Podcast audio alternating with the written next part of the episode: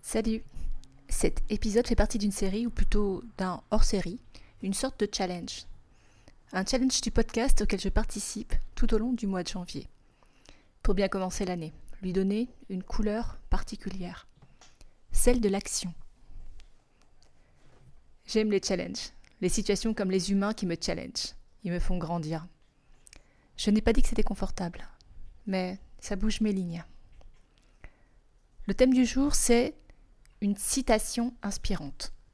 Je vais te partager ici celle que j'ai choisie. Je te souhaite de te laisser inspirer et d'inspirer à ton tour.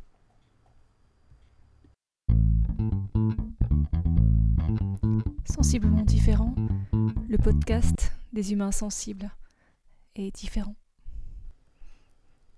Aide-toi, le ciel t'aidera. Oui, ok, d'accord. De prime abord, tu peux être surpris par le choix de cette citation, ou plutôt de ce proverbe directement venu de Dieu. Une sorte de message divin. Enfin, je pensais que c'était un message divin inscrit dans un verset biblique, mais non. Il est issu de la sagesse populaire. C'est même la morale d'une fable de La Fontaine, le chartier embourbé. Le chartier embourbé, en gros, c'est l'histoire d'un homme dont le chariot s'embourbe. Tu remarques qu'elle porte bien son nom, cette fable. Le chariot s'embourbe donc sur un chemin de campagne. L'homme qui le conduit se galère sévère, peste contre les éléments et s'en remet à l'aide divine. Aide divine, nommée Hercule dans la fable, qui consiste à lui dicter des actions pour se désembourber. Ainsi conclut Jean Aide-toi, le ciel t'aidera. Au départ, cet enchaînement de mots avait plutôt tendance à m'indifférer, voire à m'agacer parce que j'y entendais une sorte de mise à distance du genre débrouille-toi. Toi, l'infiniment petit, l'insignifiant, tu patauges, tu patauges. Mais voilà, chacun son monde a un des os. J'y entendais peut-être une forme de jugement, implicite, adressé aux feignasses. Une morale, qui trie les comportements en deux colonnes, le bon et le mauvais. Une dualité donc. J'ai cependant tilté sur cette phrase il n'y a pas si longtemps. Et ça fait comme chaque fois que je tilte sur euh, une idée, une phrase, des mots ou, euh, ou n'importe quoi, comme une prise de conscience, ça fait une sorte de réca à l'intérieur de moi. Donc cette phrase, je l'ai portée un tout autre regard.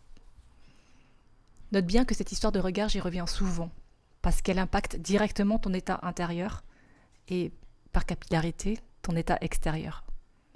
J'entends par état extérieur les situations ou les personnes qui se présentent à toi. Aide-toi, le ciel t'aidera. C'est pour moi une invitation à devenir acteur de sa propre vie, de prendre les rênes de son chemin.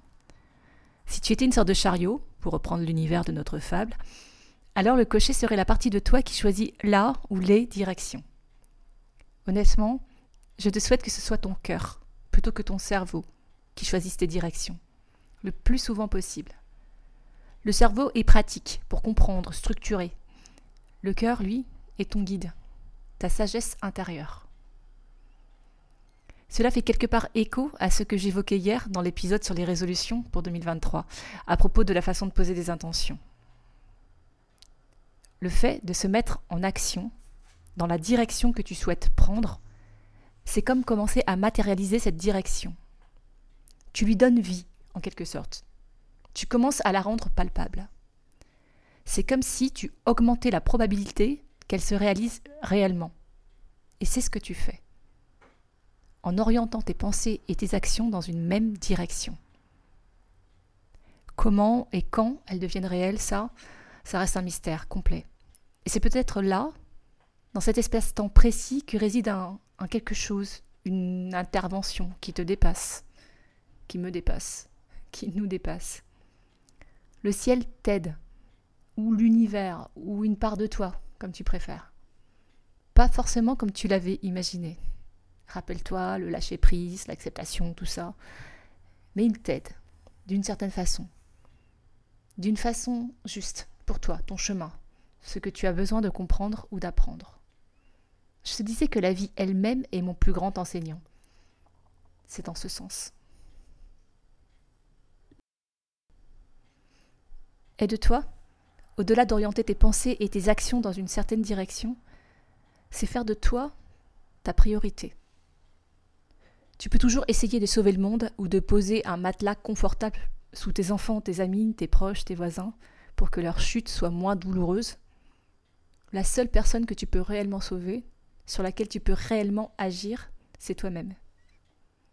C'est avec toi que tu passes l'entièreté de ta vie. C'est toi qui crée ton bonheur, qui fait tes choix. Alors, aide-toi, c'est comme une invitation à prendre soin de toi, à te renvoyer de l'amour, de la douceur, de la patience, tout ce que tu voudrais offrir de meilleur à celles et ceux que tu aimes profondément. Cet amour, cette douceur, cette patience, offre-les d'abord à toi-même. Commence par toi. Le reste viendra naturellement. Ce qui attise ma curiosité dans tout ce cheminement, c'est que tu peux comprendre les mots de mille façons, et aussi qu'ils renvoient à tes croyances. Même si tu n'en as pas conscience, ta façon de regarder le monde et de le comprendre est directement liée à ton système de croyances celui dans lequel tu baignes depuis avant ta naissance, ta culture communautaire et familiale, et puis celui que tu t'es forgé au fur et à mesure de ta vie, de tes expériences. Parfois, il n'est que la droite lignée de celui que l'on t'a inculqué. Parfois, il devient le tien. Système de croyance qui s'insère jusqu'à notre infiniment petit, nos cellules, à mi-chemin entre la science et la spiritualité. J'adore.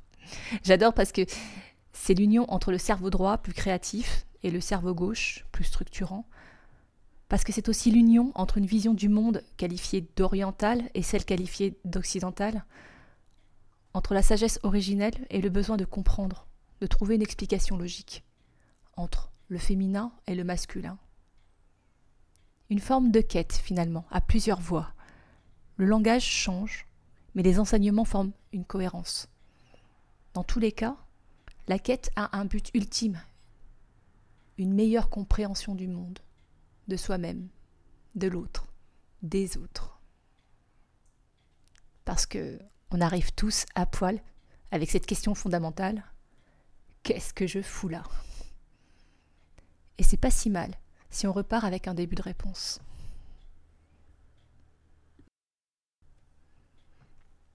Je t'invite aujourd'hui à te demander de quoi tu as besoin ce dont tu as envie, et ce que tu peux faire pour y répondre.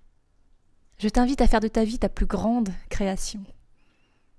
Je t'invite à faire de ta vie une aventure dont tu es le héros. Tu peux témoigner si tu veux. Quel premier pas poses-tu là, maintenant? Raconte-toi. Raconte-moi. Je t'invite aujourd'hui à te mettre en action. Si tu as aimé cet épisode, partage-le. Le prochain, Inch'Allah, c'est déjà demain. Je m'appelle Magalidé, je suis un humain, maman quatre fois, thérapeute en kinésiologie, enseignante pendant 20 ans dans tous les sens, chercheuse et amoureuse de la vie, mi-punk, mi-poète. Je t'invite aujourd'hui à cheminer avec moi.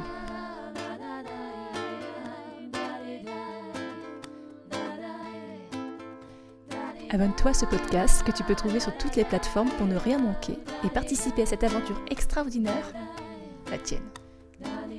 Tu peux choisir d'être simple auditeur ou de devenir acteur.